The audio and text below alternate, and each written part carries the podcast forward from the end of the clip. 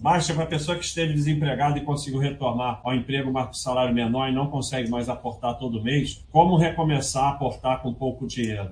Você aporta o que você puder aportar. A vida tem momentos melhores e piores. Você se esforça para melhorar, para trabalhar mais, para ganhar mais e você aporta o que puder aportar. Não tem que ficar obcecado em aportar é uma coisa obsessiva. Se não está dando para aportar, você não aporta. E você aporta só o que você pode aportar. Bota lá tudo no Baixa System e o que der para aportar, você aporta. Você já pode, pelo menos, reaplicar os dividendos. Já é algum aporte.